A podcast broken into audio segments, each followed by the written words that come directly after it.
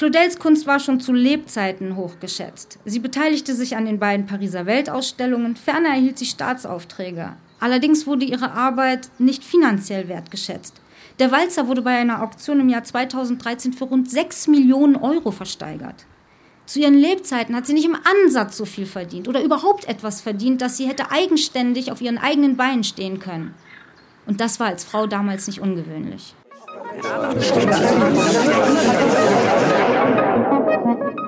Podcast Burkhülshoff Center for Literature. Diese Folge der Dead Lady Show ist im Rahmen des Droste Festivals 2022 Stadtland im Fluss entstanden. Willkommen bei der Dead Lady Show. Äh, das ist jetzt unsere dritte Mal hier in Münster. Florian, Dritten? Vierte? äh, sprichst du Englisch oder Also ja, wir machen das immer äh, zweisprachig. Äh, in Berlin geht es natürlich sehr leicht, in Münster eigentlich auch. Also meine Präsentation am Ende heute wird auch ganz auf Englisch sein. Aber wir können jetzt auch schon ein bisschen Englisch reinschmeißen. Okay, weil sonst machen wir das immer bei, wie bei ähm, Eurovision Song Contest. Also, also nicht genau so. Also wir wiederholen nicht alles. Wir wiederholen so gut wie nichts. Normalerweise, jetzt wiederholen wir gerade alles. Wer war schon mal bei einer Dead Lady Show im Publikum? Ah, also zwei. Okay, so dann, dann erklären, Welcome back. Dann erklären wir kurz, wie, wie, das, wie das geht oder wa, was wir hier machen. Äh, wir machen das jetzt schon sechs Jahre. In Berlin haben wir über 30 Shows gemacht. Ähm, es gibt auch ein Spin-off-Show in New York. In Belgien gibt es eine ganze eine Tour. Ähm, Und in Neuseeland hat es eine Show gegeben. Und es ist unser drittes Mal Mhm. in Münster. Wir laden Gäste ein und sie dürfen über ein Thema ihrer Wahl sprechen. Wir haben aber drei Regeln. Mhm, erste Regel, also das ist schon äh, in unsere, wir haben ein Logo. Ja, also dead, das ist sehr wichtig. Die äh, Frauen sollen tot sein. Sie sollen tot sein. Wir warten, bis die Erde so ein bisschen abgesunken ist über die Grabstelle. So Sechs ungefähr Monate. sechs Monate. Ja. Mindestens. Also sie dürfen ja auch schon länger tot sein. Äh, zweite, Äh, Zweitens, sie müssen sich selbst als Frau identifiziert haben. Mhm. Und wir haben eine dritte Regel. ja, äh, keine Faschistinnen. Auch ganz leicht. Ja, Eine nützliche Regel fürs Leben. äh, wir haben auch einen Podcast. mhm. Und wir haben schon, wie viele Leute haben die schon angehört? 85.000. Und eine Person im Publikum. Äh, Mindestens. Ja, Oh, ja, davon gibt es 54 äh, Episoden. Die sind, bis auf zwei sind sie alle auf Englisch. Von heute wird es auch Podcasts geben, wo Ja, ich beim- nicht sicher bin, wo sie zu finden sein werden. beim Center for Literature, Ah, ja. oder? Ja. Und wir haben zwei Gäste, die auf Deutsch erzählen und dann äh, erzählt Florian auf Englisch. Und ich erzähle über Romy Schneider, was ein, ein bisschen ist, äh, ich komme aus Holland. Es ist ein bisschen, als ob ihr nach Holland kommt, um über Frau Antje zu reden. Das, das weiß ich, aber ich hoffe, ich kann euch äh, etwas über Romy Schneider erzählen. Ich darf es. Ich hoffe, es darf es. Vielleicht Ja. stelle ich einfach unser, unsere erste Vortragende vor. Gute Idee. Danke, ich das ist. Florian Dalsens. Ihr seht ihn nochmal. Ich bin Katie Derbyshire. Ich darf jetzt Türkan Heinrich vorstellen. Sie ist seit 15 Jahren Koordinatorin des interkulturellen Vereins Radiotaktis Münster e.V., wo sie sich für die soziale Arbeit durch Kultur, Kunst und Medien engagiert. Sie moderiert Radio- und TV-Beiträge und organisiert Kulturveranstaltungen wie Ausstellungen und Lesungen in Münster. Das war der trockene Teil. Türkan schickte mir ein wirklich wunderschönes, brennendes Plädoyer für ihre Berufung und schrieb, für sie ist es äußerst sinnstiftend und erfüllend, Menschen, besonders Kindern und Jugendlichen, den Zugang zu Bildung, Kultur und Kunst zu ermöglichen. Sie will Barrieren zum Krachen bringen, Potenziale ermöglichen und durch Kunst, Kultur und Medien eine wahrhaft erfüllt lebende und soziale Gesellschaft hervorbringen. Türkian baut mit Kindern und Jugendlichen an ihrem Horizont und äh, Selbstvertrauen und macht einen großen Unterschied in äh, ihrem Leben. Und der letzte Satz von ihrer wunderschönen Selbstbeschreibung war, einfach toll, Menschen dann so leuchten zu sehen. Ich, ich war wirklich hin und weg und ich hoffe, dass Türkian euch heute zu, auch zum Leuchten bringt mit der Geschichte von Camille Claudel. Ich werde sie auf jeden Fall zum Schwitzen bringen, habe ich beschlossen. Und äh, ihre Pumpe mal in Gang bringen. Okay, dann fangen wir doch. Ich habe hier eine Stoppuhr, damit ich ja nicht überziehe. Und wir beginnen.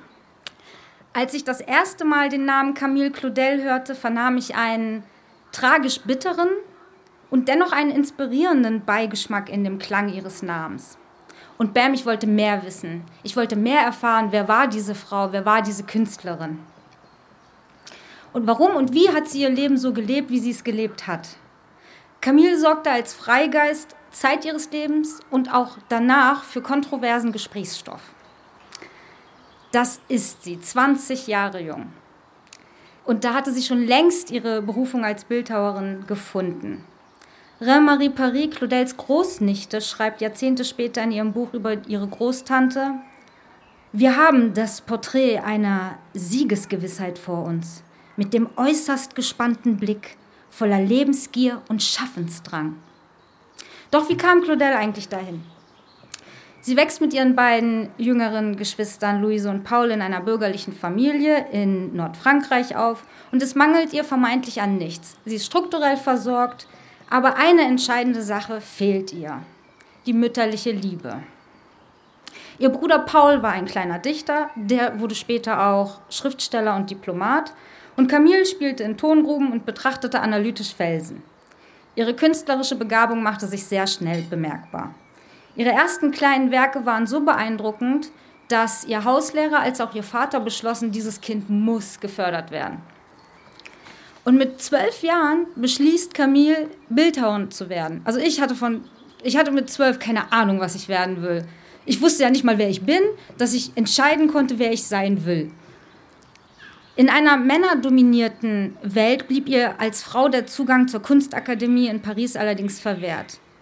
Sie zog in Unterstützung ihrer Familie nach Paris und studierte im Alter von 17 Jahren an einer Privatschule für Kunst. Und ein knappes Jahr später mietete sie mit anderen Künstlerinnen ein Atelier und da legte sie noch mal so richtig los.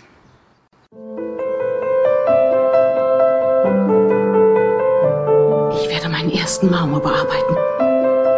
Den wird er so schön finden, den wird er signieren. Es ist erstaunlich, hm? das ist Alchemie, das ist Zauberei.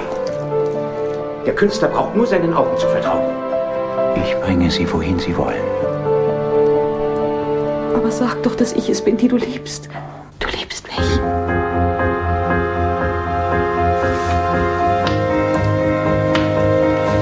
Ich brauche Camille in Paris. Am Tag wie in der Nacht kann sie alles bearbeiten, vom Schlamm bis zum Stein. Ich habe den Eindruck, seitdem du Monsieur Rodin kennst, arbeitest du nicht mehr für dich selbst. Wirklich, Papa, er ist besorgter um meine Zukunft als ich selbst. Ich habe bei ihm gelernt, viel schneller zu arbeiten. Meine Tochter hat nicht auf Monsieur Rodin gewartet, um zu existieren.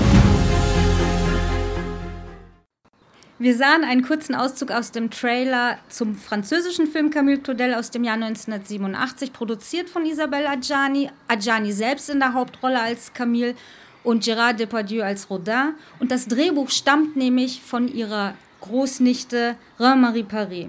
Ich denke, dieser Videoausschnitt lässt eine Berg- und Talfahrt in ihrem Leben schon erahnen. Der einschneidendste Moment in ihrem Leben ist die Begegnung mit Rodin. Rodin geht nämlich an die Kunstakademie, um die Bildhauerin zu unterrichten. Als sie sich begegnen, ist sie gerade mal 18 Jahre jung. Und da sehen wir einen Filmausschnitt mit dem Bildhauer, Gérard Depardieu als Rodin. Er ist so fasziniert von ihrem Talent, dass er sagt, okay, du musst mit in mein Atelier, sei meine Gehilfin, assistiere mir. Aber sie wird nicht nur seine Gehilfin, sie wird seine Muse, sein Modell, seine Geliebte. Obwohl Rodin liiert ist mit Rose, seinem ehemaligen Model. Es beginnt eine skandalöse, konkurrierende und leidenschaftliche Liebesbeziehung und eine circa zehnjährige Zusammenarbeit zwischen Claudel und dem 24 Jahre älteren Rodin. Hier sehen wir links Claudel mit ihrer englischen Kollegin Jessie Lipscomb im Pariser Gemeinschaftsatelier und auch Jessie wird Rodins Gehilfin und ist befreundet mit dem Paar Claudel und Rodin.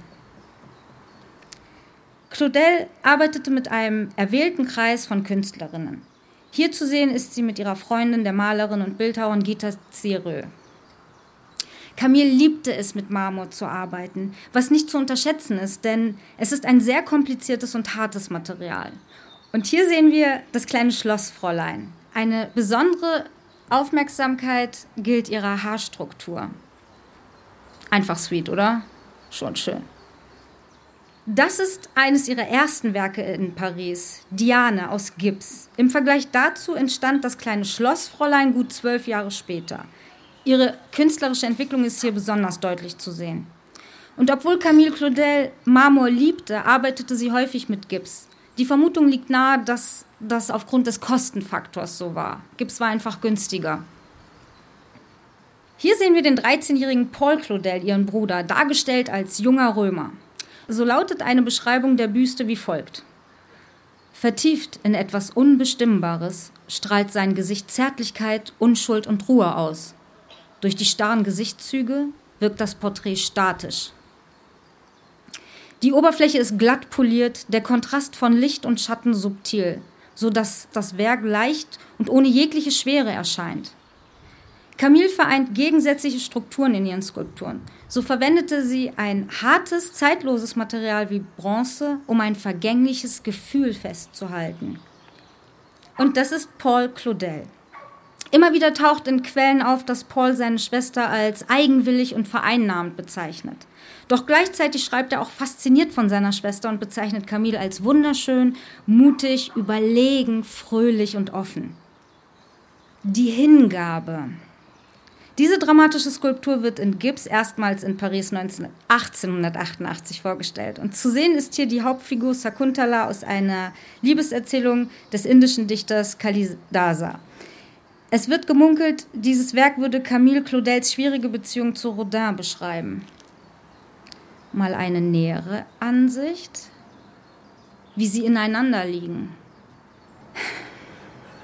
War einfach schön. Ich muss, musste kurz innehalten. Es geht weiter.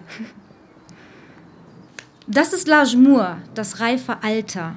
Die Figurengruppe zeigt eine junge Frau, die auf Knien versucht, ihren vom Alter gezeichneten Geliebten zurückzuhalten.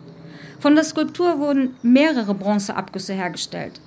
Diese Bronzeversion stammt aus dem Jahr 1897 und steht heute in der Kunsthalle Rostock. Von, Knien, von der knienden, fliehenden Frau formte Claudel eine separate Skulptur, genannt auch die Flehende. L'Agemour ist die letzte größere bedeutende Arbeit von Claudel, um die sich die Museen damals gerissen haben. Sie hat unterschiedlich große Werke hergestellt. Manche waren 14 cm groß und manche eben Meter hoch. Der Vorteil war, wenn sie mit Gips gearbeitet hatte, konnte man es anders vervielfältigen in Bronze gießen. Dieses Werk hat es mir besonders angetan. Das ist der Walzer. Es ist ein in Bronze gegossenes Meisterwerk. Der Musikschriftsteller Robert Godin schrieb über den Walzer, diese Sehnsucht und dieser Schwung, in einem einzigen Rhythmus verschmolzen, der nur schwächer wird, um umso unermüdlicher dahin zu fliegen. Sie schweben regelrecht beim Tanz. Es stand als Bronzeguss auf dem Klavier des berühmten Komponisten Claude Debussy, der mit Camille gut befreundet war. Hier sehen wir ein Foto von Auguste Rodin äh, im Alter von circa 62 Jahren. Claudel und Rodin waren voneinander fasziniert. Sie wollte Selbstbestimmung und forderte von Rodin Verbindlichkeit. Rodin jedoch gab ihr dieses Commitment nicht, ging immer wieder fremd und verließ seine Frau nicht. Ich selbst als Frau hinterfragte ihre Beziehung. Warum ging sie nicht einfach fort? War sie so abhängig von ihm? War sie so crazy in love? Was lässt einen Menschen so sehr an einem anderen festhalten? Claudels und Rodins Faszination füreinander wird in ihren Werken deutlich. Hier sehen wir Claudels Büste von Rodin, welches im Musée Rodin steht. Und so viel zur gegenseitigen Faszination. Hier sehen wir Rodins Muse. Camille saß ihm unzählige Male Modell. Das ist Rodins das ewige Idol. Hat schon gewisse Ähnlichkeit mit Claudels Werken. Hier wieder das ewige Idol. Rodin eckte wie Claudel auch gesellschaftlich immer wieder an. Seine Figuren seien zu freizügig, schamlos. Er war ein Freigeist wie Claudel auch. Zurück zu meiner vorherigen Frage, warum ging Camille nicht fort?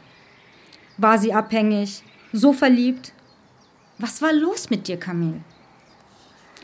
Doch dann fiel es mir tatsächlich wie Schuppen von den Augen. Links der Walzer, rechts das ewige Idol, ich sehe faszinierende Brücken und Spiegelungen in ihren gemeinsamen Kunstwerken, die ja auch parallel entstanden sind. In ihren Werken wird die symbiotische Beziehung zwischen den beiden deutlich, geradezu wie ein in Stein gemeißeltes, aus Gips geformtes oder in Bronze gegossenes Kommunikationsmatch. Es scheint mir, als ob ihre Meisterwerke im Dialog miteinander stehen, gar einen Schritt zurückgedacht entstehen, entstanden sind. Vielleicht hielten Rodin und Claudel deswegen aneinander fest. Zwei Künstlerinnen geistig, emotional und körperlich in einem gegenseitigen Flow. Und dieses gegenseitige Schwingen zwischen diesen beiden meisterhaften KünstlerInnen ist so viel größer als alle damals bestehenden und auch heutigen Konventionen oder gar jegliche Vernunft. Claudels Walzer, der im Tanz geradezu schwebend und gleitend wirkt, der Mann hält die Frau. Und Rodins Idol, der Mann kniet demütig vor seiner Angebeteten. Die Beziehung zwischen ihnen scheint voller Leidenschaft. Ja, und Leidenschaft schafft bekanntlich Leiden. Es begann eine On-Off-Beziehung, ein Amour fou zwischen ihnen. Rodin konnte seine eigentliche Partnerin Rose nicht verlassen und so zerfiel die Beziehung zwischen Camille und Auguste. Ihr letztes Werk stammt aus dem Jahr 1906 und trägt den Titel Die verwundete Niobide. Rodin stand zwar nicht zu Claudel, aber es ist erwiesen, dass er sie stets unterstützen wollte. So bat der Kunstkritiker über Camilles Werke zu berichten, bat Auktionshäuser, sich ihrer Kunst anzunehmen und versuchte ihr Geld zu verschaffen durch Arbeiten. Und Camille Claudel wandte sich auf ihre Art von Rodin ab. Sie vertraute ihm nicht, war überzeugt davon, er würde ihre Skizzen und Ideen klauen wollen. Sie steigerte sich auf eine ungesunde Art und Weise in Wahnvorstellungen, was sogar so weit führte, dass sie ihre eigenen Skizzen und Kunstwerke zerstörte. Sie sollte und wollte die letzten 30 ihrer Lebensjahre kein weiteres Werk mehr erschaffen. Claudels Wahnvorstellungen steigerten sich, sie verwahrloste in ihrer eigenen Unterkunft und ihr Umfeld konnte ihr nicht helfen. Als dann noch 1913 der Vater verstarb, fiel ihr größter Unterstützer weg. Claudels Mutter veranlasste Camilles Zwangseinweisung in eine psychiatrische Anstalt. Claudels Kunst war schon zu Lebzeiten hochgeschätzt. Sie beteiligte sich an den beiden Pariser Weltausstellungen, ferner erhielt sie Staatsaufträge. Allerdings wurde ihre Arbeit nicht finanziell wertgeschätzt. Der Walzer wurde bei einer Auktion im Jahr 2013 für rund 6 Millionen Euro versteigert. Zu ihren Lebzeiten hat sie nicht im Ansatz so viel verdient oder überhaupt etwas verdient, dass sie hätte eigenständig auf ihren eigenen Beinen stehen können. Und das war als Frau damals nicht ungewöhnlich. Lange Zeit danach auch nicht ungewöhnlich. Wir reisen nach Nogent-sur-Seine, 100 Kilometer von Paris entfernt. Dort lebte Camille im Alter von zwölf Jahren mit ihrer Familie für circa drei Jahre und erschuf voller Freude Skulpturen. Ihr Familienhaus wird als erstes Camille Claudel Museum umgebaut. Der Eröffnungstag fällt exakt auf den 100. Gedenktag Rodins. Und das war natürlich kein Zufall, denn es sollte ein Zeichen damit gesetzt werden, Claudel aus dem Schatten von Rodin zu erheben. Denn seine Gedenktage wurden immer zelebriert in Frankreich durch umfassende Ausstellungen. Das Zustandekommen des Museums und der Wiederbekanntheit Camille Claudels ist dem unermüdlichen Einsatz Reine-Marie Paris, Camilles Großnichte, Paul Claudels Tochter, zu verdanken. Für Paris sei das Museum eine späte Wiedergutmachung an der Kunst und dem Genius ihrer Großtante. So sagt sie, auch wenn es spät kommt, ist das Museum ein Versuch, sie aus dem Schatten von Rodin herauszuholen. Paris sammelte über Jahrzehnte die Werke ihrer Tante, um sie zur Errichtung des Museums weiterverkaufen zu können. Entstanden sind ca. 1300 Quadratmeter Ausstellungsfläche. Ausgestellt werden hier auch Werke von Rodin und anderen überragenden Künstlerinnen der Kunstgeschichte. Das Museum umfasst die größte Camille Claudel-Sammlung mit ca. 43 ihrer Werke. Dadurch, dass Claudel ihre eigenen Werke zerstört hat, ist die Anzahl ihrer Werke so gering. Man munkelt vielleicht so knapp 100. Wo sind die anderen? Hier sehen wir einen weiteren Einblick in die Räume. Das ist das Werk Perseus und Medusa in Claudels Atelier, ebenfalls eines ihrer letzten Werke. Es ist mächtig und reißerisch. Auch in dieser Zeit ist der Traum am Kaminfeuer entstanden und im Vergleich dazu eine kleinere, feinere, sanftere, verwundbare und glattere Figur, aber nicht weniger ausdrucksstark. Und hier ist wieder die Flehende aus der vorhin dargestellten Figurengruppe das reife Alter. Hier ist sie vor einem Kamin in Villeneuve platziert. Paul Claudel beschrieb sein Entsetzen beim Anblick der Skulptur so. Das nackte Mädchen ist meine Schwester. Meine Schwester Camille, flehend, gedemütigt und auf Knien. Diese wunderbare, stolze junge Frau stellt sich auf diese Weise dar. Paul sieht in den Werken ihrer Schwester immer wieder das leidvolle Schicksal. Seine Beschreibungen werden viel zu lange und immer wieder in der Kunstwelt zitiert, jedoch fehlt es ihnen an ausreichender künstlerischer Würdigung. Und so entging ihm, in welcher Feinheit Camille Claudel mit komplizierten Materialien wie härtestem Marmor gearbeitet und fließende als auch reißerische Formen und Strukturen zugleich geschaffen hat. Also für mich steht fest, was Paul über Camille sagt, sagt mehr aus über Paul als über Camille. Camille Claudel blieb der Traum verwehrt, zurückzukehren nach Villeneuve, den geliebten Ort ihrer Kindheit. Sie verstarb 1943 im Alter von 78 Jahren an einem Schlaganfall und unterernährt in der psychiatrischen Anstalt in Montfaucet, Südfrankreich. Und ihr Leichnam fand kein Grab, weil sie wie viele Insassinnen zur Kriegszeit in ein offenes Massengrab gelegt wurde. Heute steht dort ein Denkmal für sie. Das ist sie im Alter. Sie merken, meine Stimme geht runter. Ich sage Ihnen auch warum, weil es mich einfach emotional total aufregt. Ich möchte diese Fotografie von ihr aus zwei Blickwinkeln präsentieren. Die ältere weggesperrte Camille Claudel. Camille Claudel schrieb aus der Nervenheilanstalt ihrem Bruder, 30 Jahre lang habe ich gearbeitet und trotzdem hat man mich bestraft. Die Öffentlichkeit forderte Aufklärung für die brutale Vorgehensweise der Familie Claudel in Bezug auf ihre Zwangseinweisung. Paul Claudel, mittlerweile streng katholisch und Generalkonsul in Hamburg, darf sich öffentlich nicht zu den Geschehnissen äußern. Aus seinem Tagebuch ist folgender Eintrag zu entnehmen. Furchtbare Verleumdungen wegen der Hospitalisierung Camilles. Man beschuldigt uns eines klerikalen Verbrechens. Der Forschungsstand ist folgender. Ja, Camille hatte Wahnvorstellungen die sich in ihrem Leben anhäufenden Traumata wie mangelnde mütterliche Liebe, ihre Rolle als Frau in der Gesellschaft, mehrere Fehlgeburten, Abtreibungen, Rodins mangelndes Bekenntnis zu ihr als ihre Partnerin und, und, und. Wie viel Leid kann ein Mensch tragen? Sie hätte entlassen werden können, auch wenn ihr Krankheitsbild über die Jahre unverändert blieb. Aber niemand war bereit oder imstande, weder ihre Mutter noch ihr Bruder, sich um Camille Claudel zu kümmern. Man ließ ihr zwar Nahrung und Kleidung zukommen, obwohl bereits Krieg herrschte, aber niemand gab ihr die nötige emotionale Aufmerksamkeit. Paul war der einzige aus der Familie, der Camille besuchte, sofern er nach Frankreich kommen konnte. Camille starb als die Schwester des bekannten Schriftstellers Paul Claudel. Niemand wusste mehr, dass diese Frau die Bildhauerin der Moderne war.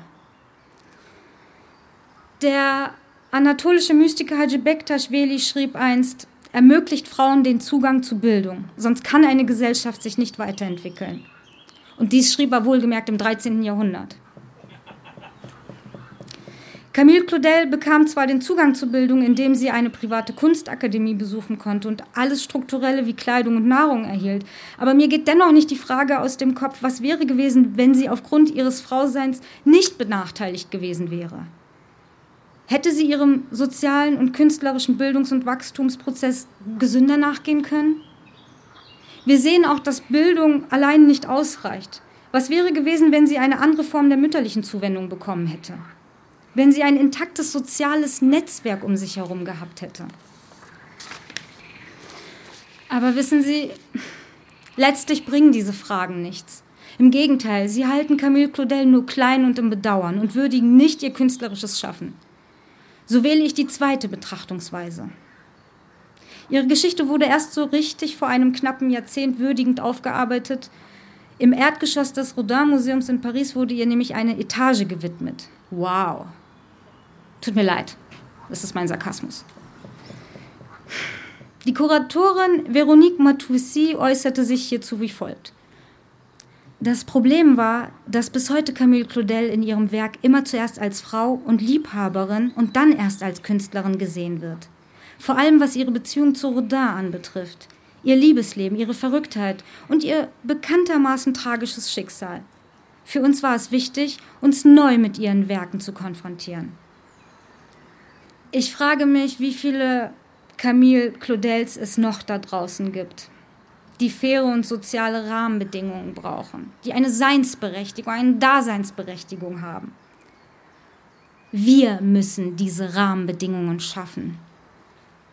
Camille Claudels Schicksal können wir nicht mehr ändern. Wir können sie aber umso mehr anerkennen und würdigen als Bildhauerin, als Menschen, als Frau. Daher bitte ich Sie alle, für einen Moment aufzustehen. Würden Sie das tun für mich? Für Camille Claudel? Vielen Dank. Dead Lady Camille Claudel, du lebst. Für uns lebst du in deinen Kunstwerken. Du bist eine geniale Künstlerin. Danke, dass es dich gab. Danke Ihnen für Ihre Aufmerksamkeit.